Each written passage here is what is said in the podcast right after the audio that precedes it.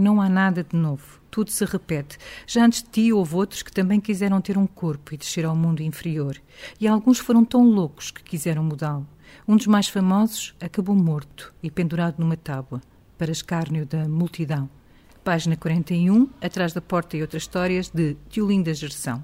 Olá, eu sou Cristina Margato e este é o Palavra de Autor, o podcast sobre livros do Jornal Expresso.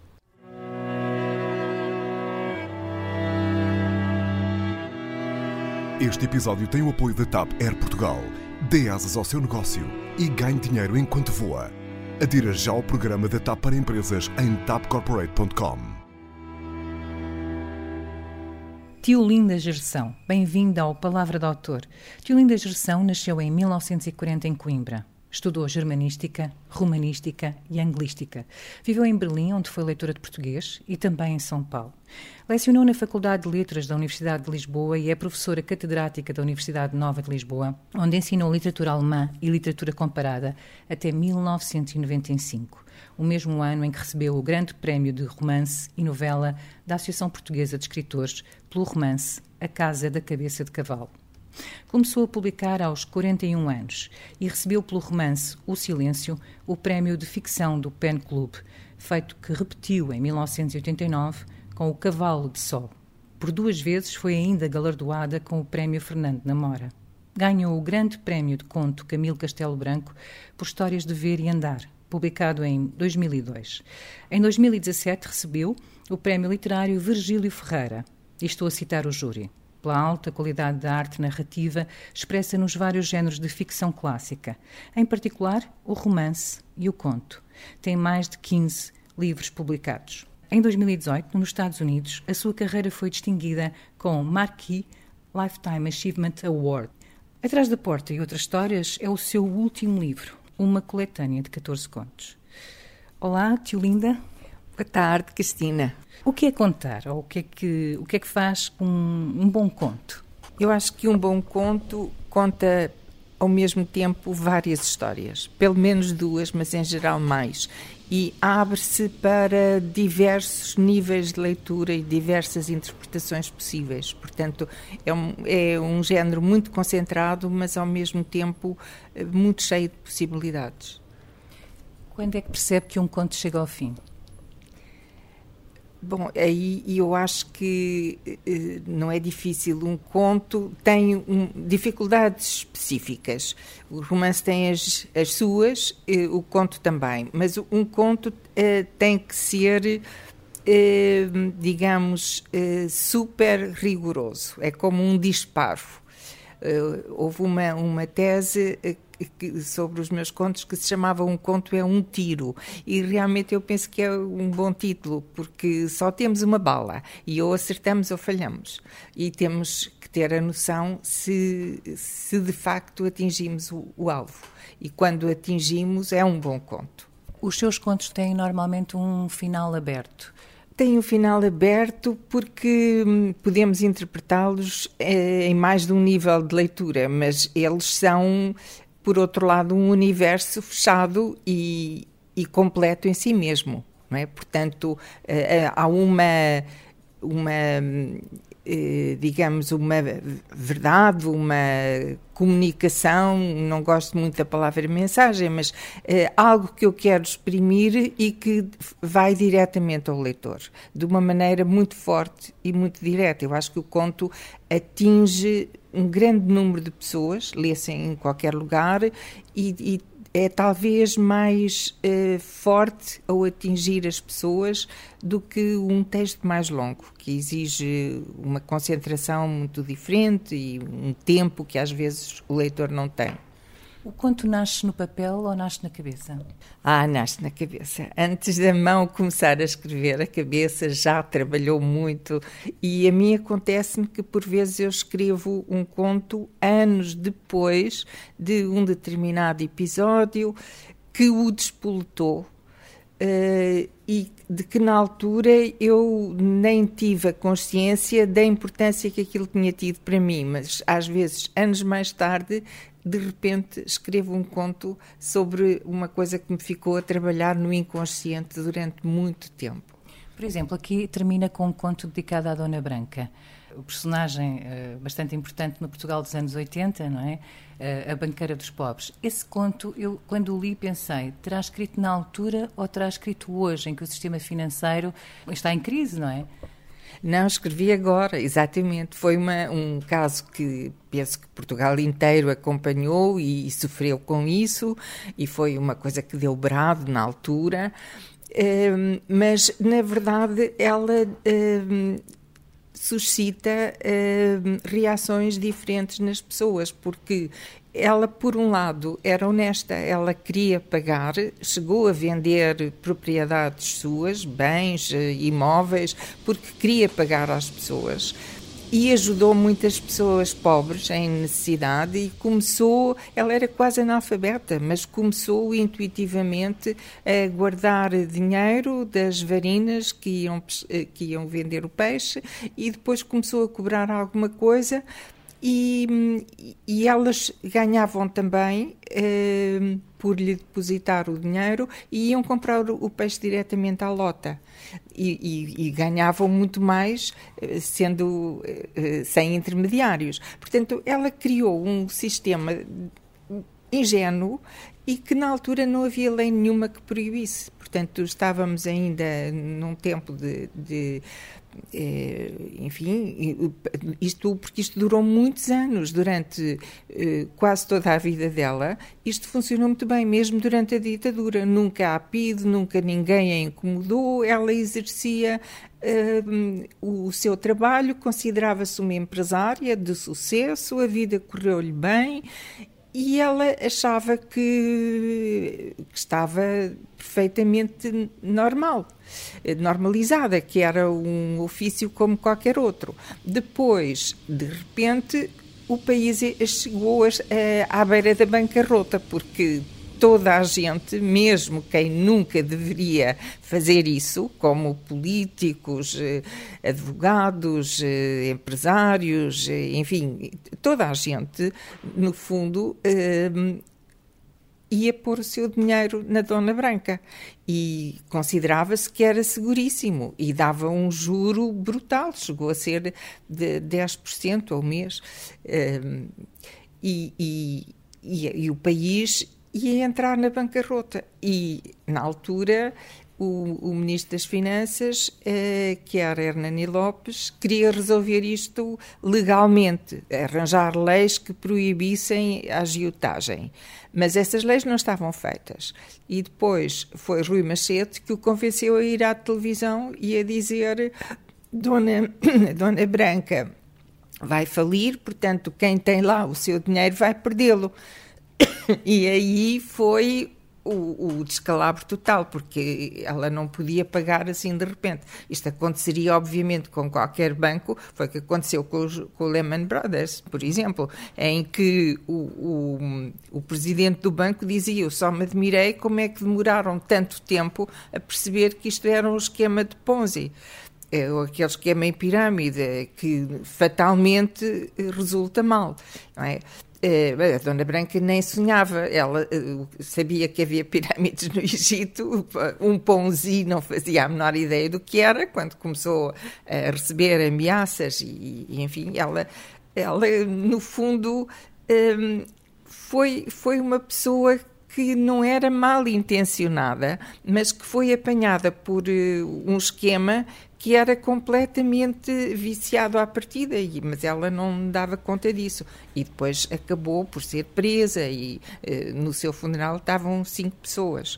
É? E, portanto, digamos que veio, o conto veio-me à cabeça novamente porque hoje também estamos numa crise em que eh, o sistema financeiro a nível mundial está voluntariamente e intencionalmente viciado para que uns quantos, cada vez uh, um número mais pequeno, tem todo o, o dinheiro, enquanto os outros milhões de pessoas no mundo morrem à fome. Ora, isto de facto não está certo e não, não pode continuar a ser assim um mundo de tal maneira injusto eh, que há, os mais pobres perdem sempre e há meia dúzia de pessoas muito ricas que ganha sempre. Portanto, o sistema de facto está viciado. E foi isso que me fez escrever o conto porque eh, eu, enfim, dou, dou, conta daquilo que se passa à minha volta e preocupa-me, interessa-me, importa-me.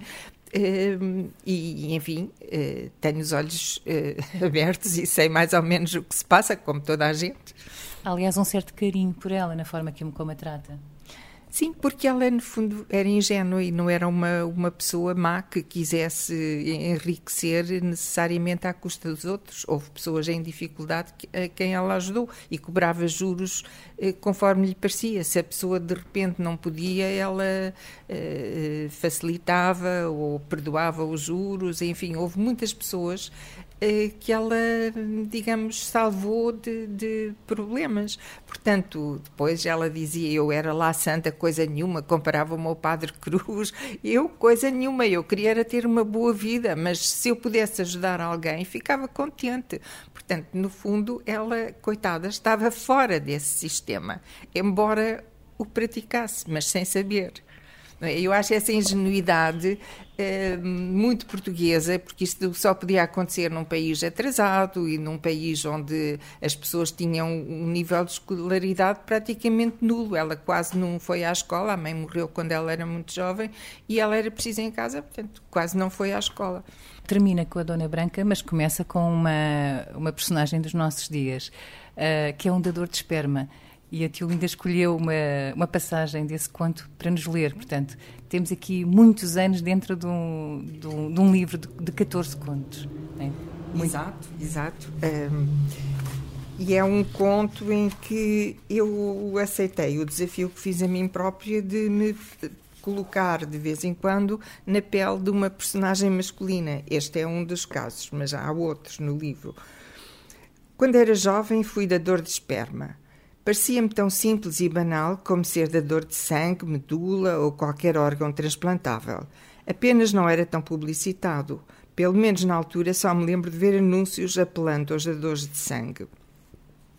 Os dadores de esperma não eram tão abertamente interpelados, mas não tinham um papel menos importante e útil. Por isso também eles eram pagos, embora pouco, umas dezenas de dólares, não mais do que isso. Eu depois explico porque é que que usei dólares Sim. intencionalmente e situei o conto nos Estados Unidos na minha cabeça, mas poderia ser em qualquer lugar do mundo. Verifiquei também que em relação aos dadores de esperma havia mais restrições do que em relação aos dadores de sangue, ou assim me pareceu. Para além dos requisitos de saúde, inclusive mental, também se podia doar esperma muito menos vezes do que sangue. Porquê? Interroguei-me. Provavelmente não seria desejável haver muitos filhos do mesmo homem, pensei. Poderiam ocorrer situações indesejáveis de incesto, se, por exemplo, dois irmãos se apaixonassem. Esse argumento pareceu-me convincente. No entanto, nessa época, porque isso me dava prazer, eu pensava com frequência que um homem poderia ter centenas ou milhares de filhos. Havia casos desses na Bíblia e em civilizações antigas. Ter centenas de filhos fora privilégio de reis e grandes figuras do mundo. Mas na nossa civilização tecnológica e moderna, esse privilégio deixara de existir. Eu não iria engravidar milhares, centenas, nem sequer dezenas de mulheres. Tudo estava rigorosamente controlado, o que não deixou de me parecer decepcionante. Na época de que falo, eu media 1,91m, Andava de skate pela rua e no meu circuito favorito à beira de um parque deslizava vertiginosamente debaixo das árvores, esmagando pelo caminho milhares de folhas secas. Parecia-me que a velocidade que atingia era a da luz e que deixava um rasto de milhões de folhas brilhando ao sol debaixo de mim, como centelhas. Em cima do skate eu era maior do que eu, não só porque acrescentava alguns centímetros à minha altura, já de si considerável, mas sobretudo porque a velocidade me conferia atributos que eu não tinha, como se me atirasse para outra dimensão. Levantava a cabeça e olhava os ramos mais altos das árvores, os pássaros, as nuvens, o céu, e invadia-me uma sensação de embriaguez, quase como um orgasmo. No entanto, não foi para espalhar filhos no mundo que no início me tornei dador de esperma foi para comprar uma prancha nova de skate e ir mais vezes ao cinema. Na verdade, essa ideia de um número entontecedor de filhos assaltou-me pela primeira vez quando, deslizando num skate, de skate num jardim público, Passei velozmente por um jardineiro que regava um enorme canteiro de margaridas, segurando na mão uma, uma mangueira. A água, como esperma, ocorreu-me, um jato ininterrupto, brilhante de sol, molhando o canteiro de les a les, matando a sede às plantas com uma espécie de generosidade primitiva. A potência inesgotável de um jovem. Sentia-me quase sobre-humano, saltando fora e recuperando a prancha em movimento, subindo e descendo de graus, atirando-me de planos inclinados e dando saltos acrobáticos no ar. Eu era inesgotável, invulnerável. Essa era uma sensação que me embriagava. Ser imortal, quase como um Deus. Olhava as mulheres com uma superioridade que talvez antes me parecesse absurda, mas naquela altura sentia-me imensamente poderoso. Fecundar uma mulher ou várias, haveria filhos meus à superfície do mundo. Passava em alta rotação por mandos de raparigas e pensava: podia fazer os filhos. Escolhia num relance num relance de olhos as mais belas sem afrouxar no skate. Podia fazer-te um filho, e a ti, e a ti, e a ti. Eu era um jovem macho, potente e fértil, e isso parecia-me o bastante para conquistar o mundo. E porquê, porquê os dólares e porquê os Estados Unidos? Um, bom, obviamente que existem muitos. Um, ele termina como um sem-abrigo existem muitos sem-abrigo em, em, Lisboa. Inclusive, eu tenho mais que uma amiga, mas já há uma que me conta muitas histórias, porque ela trabalha como voluntária com os sem-abrigo. Mas as histórias que ela me contou um, ficaram sempre exteriores a mim, quer dizer, eu não conseguia uh, visualizar nem entrar nem na pele dela, que lidava com eles, nem imaginar na pele de um sem-abrigo. Depois uh, estive em, na Universidade de Berkeley como escritora convidada, residente, e aí realmente uh, eu tive o choque de, pela primeira vez, pareceu-me, reparar e olhar com imensa atenção os sem-abrigo, porque eh, os Estados Unidos são o país mais rico do mundo e a Califórnia é o estado mais rico do país. Eh, e, portanto, e há uma percentagem enorme de sem-abrigo que, que procurem para lá, porque o clima é mais quente e, portanto, eh, resiste-se melhor uh, à falta de um teto durante a noite. Mas eles eram de tal maneira marginalizados pela sociedade que no campus universitário, que era lindíssimo, cheio de relevados, com magnólias em flor, etc., não havia um único banco para que eles não se pudessem deitar nem sequer sentar. Portanto, eles eram absolutamente deixados à sua sorte como animais, eh, completamente à margem da, da sociedade. E aí, isso, pela primeira vez, veio ter comigo e chocou-me, e eu percebi o que era ser sem abrigo. Todos os dias encontrava vários, e, e, e pela primeira vez eu, eu eu vi o problema numa, de outra maneira e com uma profundidade que, que não me tinha apercebido. E porquê serem de dores de esperma? Não, aqui é, é o contraste. É um jovem que julga que o mundo lhe pertence porque é belo, porque é jovem, porque as mulheres o atraem e, e ele gosta das mulheres e tem esses sonhos eh, de, maravilhosos, mas depois a vida corre-lhe muito mal, porque também é verdade que os jovens são muito abandonados pela nossa sociedade, muito deixados a si próprios. Nos Estados Unidos isso também é muito visível, mas é visível em todo o mundo porque depois porque as escolas são muito diferentes. Há, um, há escolas para os mais privilegiados e há outras nos Estados Unidos, isso é absolutamente visível. Aqui tentamos uma escola inclusiva, tudo isso, mas eh, não conseguimos passar valores. E eh, muitas famílias desestruturadas também não têm esses valores e tanto lhes faz que os filhos vão à escola como não vão ou como andem pela rua e sejam delinquentes, enfim, não, não existe essa noção de, de sociedade e de que temos uh, direitos, mas também deveres, e que uh, ter a possibilidade de aprender, de ir à escola, é um privilégio e que. Hum, e que não, não podemos só exigir, também temos que aceitar receber e temos que aceitar colaborar.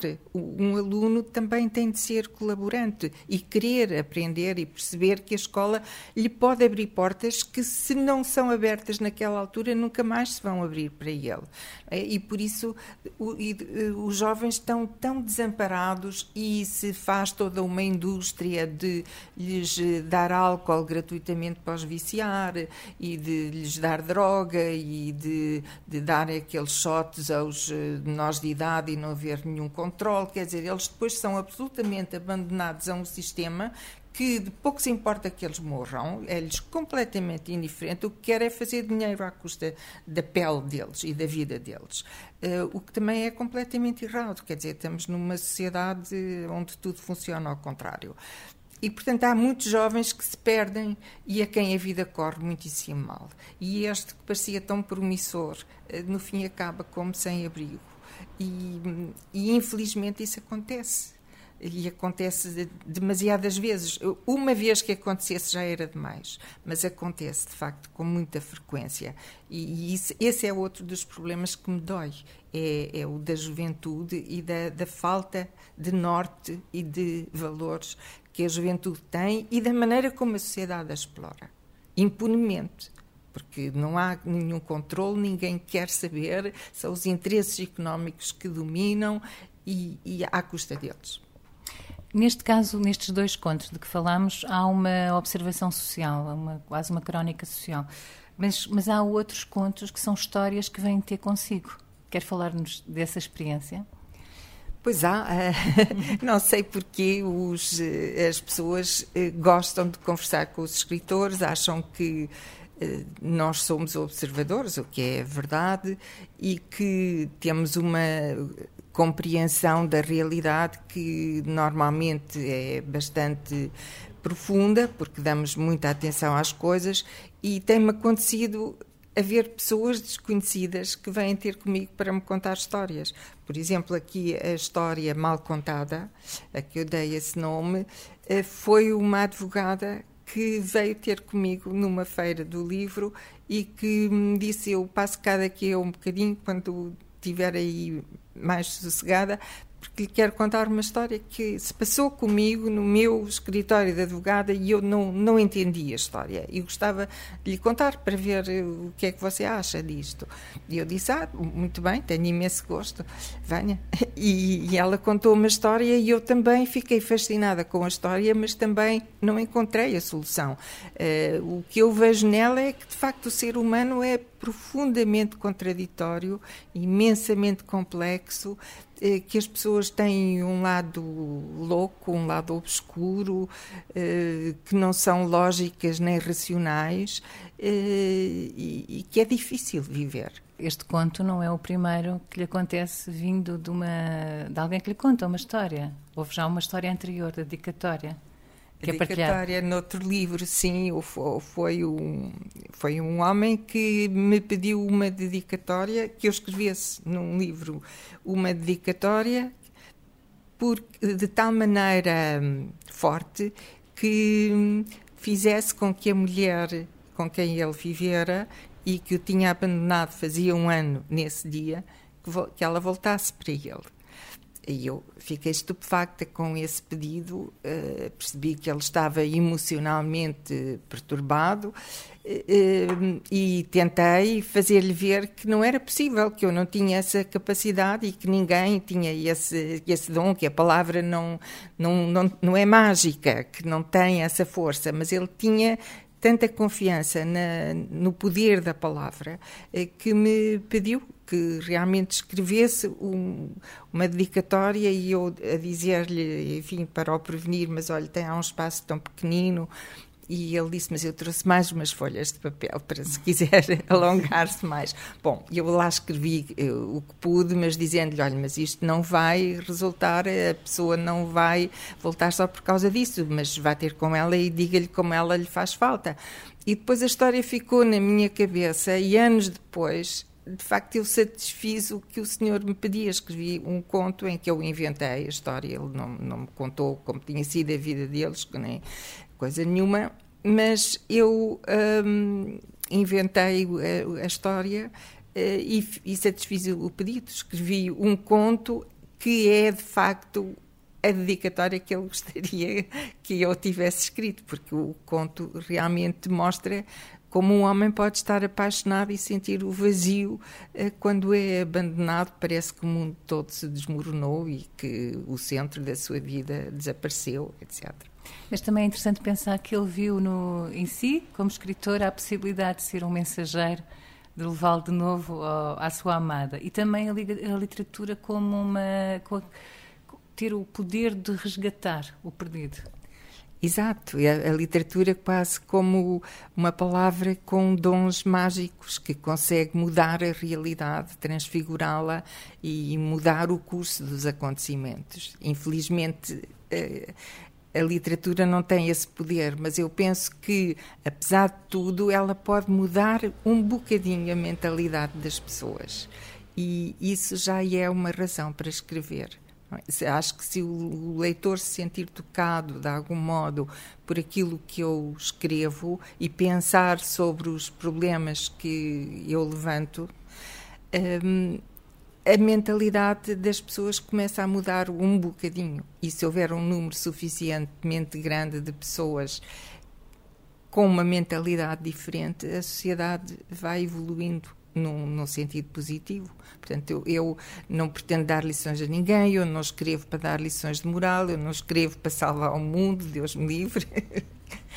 um, mas um, é um incentivo escrever pensando que numa escala muito, muito, muito pequenina um, a literatura pode fazer-nos pensar.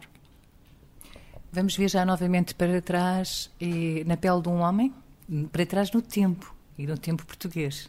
Ok, ok. Há, há pelo menos há, há, vários contos em que, em que entram personagens masculinas, mas uh, há um que se chama A Terceira Mão, que é, é contado por uma personagem masculina, adulta, que pensa num verão da sua adolescência, onde pela primeira vez ele teve relações sexuais uh, com uma mulher que foi para ele uma revelação e que, uh, bom, e que teve um papel único na sua vida. Depois da última noite, que eu não queria que acabasse, e em que nos amámos e falámos mais do que em todas as outras, nunca mais a vi. Como ela me fez prometer-lhe, nunca a procurei e segui a minha vida. Alegremente insistir a ela o amor e o sexo deveriam ser motivo de alegria. Claro que nesse momento isso me parecia impossível, eu estava apaixonado e desesperado. Mas ela repetiu: as coisas são como são, não se podem mudar. Não estragues os momentos bons. Acredita em mim. A vida mostrar-me-ia como ela estava certa. Anos mais tarde interroguei-me se aquele verão com Raquel não teria sido arquitetado pela minha mãe.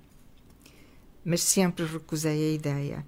A minha mãe, antiquada e beata, nunca seria capaz dessa ousadia. Nem ela, nem qualquer outra pessoa da família.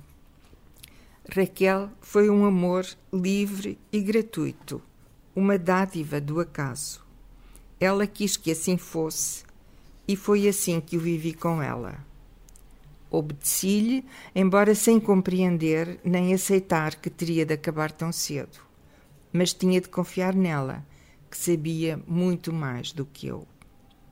Por inúmeras razões, sempre lhe fiquei grato. Aquele verão louco, de repente interrompido, foi para mim imensamente feliz. Espero que também para ela tenha sido. Foi verdadeiramente um amor livre. Uh, tio Linda, com tantos anos vividos, como é que olha hoje em dia para a situação das mulheres? As mulheres, infelizmente, ainda são vítimas de uma grande desigualdade. Não há igualdade de direitos, vemos isso todos os dias, né? a quantidade de mulheres vítimas de, de abusos, de violência doméstica, eh, casos tão revoltantes e tão óbvios, e, e vemos como a nossa justiça está, as nossas leis estão desfasadas da, da, realidade. Andam mais de um século atrasadas. Nós falamos às vezes do atraso da Igreja, mas a justiça está muito mais atrasada do que a Igreja. Eh, enfim, vemos eh, sentenças, vemos situações eh, absolutamente inadmissíveis. E acho muito bem que agora, pelo dia 7 de março, seja um dia dedicado às vítimas de violência doméstica para consciencializar as pessoas de que isto é um, uma praga social que temos que resolver e a que temos que pôr cobro. Não pode continuar a ser assim. É, até porque quando uma mulher faz queixa, fica muito mais exposta ao perigo. É, é, é muitas vezes é, incitada a retirar a queixa, o agressor faz uma grande pressão psicológica sobre ela, ameaça matá-la, enfim, é, é ela que sai de casa e que vai para uma casa-abrigo, quando deveria ser ele a ser obrigado a sair de casa. E depois há as pulseiras eletrónicas e, e, e estas as decisões dos juízes. E as decisões dos juízes, não é? E as uh, uh, que deveriam ser mantidas, mas de repente uh, aparecem juízes que pensam que afinal isso não é muito grave e que é normal e que na Bíblia as mulheres adultas até eram apedrejadas, o que ele pensa que era um ato de justiça, aparentemente, porque pelo menos é o que ele escreve. E um homem que agora eh, deixou uma mulher eh, com um tímpano perfurado, ele, eh, o mesmo juiz acha que, como ele não a, atacou com nenhum objeto cortante nem contundente, é que lhe pode retirar a pulseira eletrónica que só é usada se o agressor concordar. Então, onde está a justiça? E onde é que está o bom senso, porque há muitas coisas que são puro bom senso e que não estão a ser observadas. Portanto, acho que eh, a causa das mulheres é uma grande causa e que merece ser defendida. Tio Linda, está a ser um prazer, mas nós estamos já no final do tempo e, e, eu não sei se o que é que prefere, ler uma passagem, uma última passagem para nos despedirmos ou falar-nos de mais de, de, outras histórias que tem aqui? Talvez possa ler eh, as linhas introdutórias, eh, porque este é um livro com contos extremamente duros. Há alguns que são um, um soco no estômago. Mas, por outro lado, também há um lado de redenção no livro, também há um lado de esperança.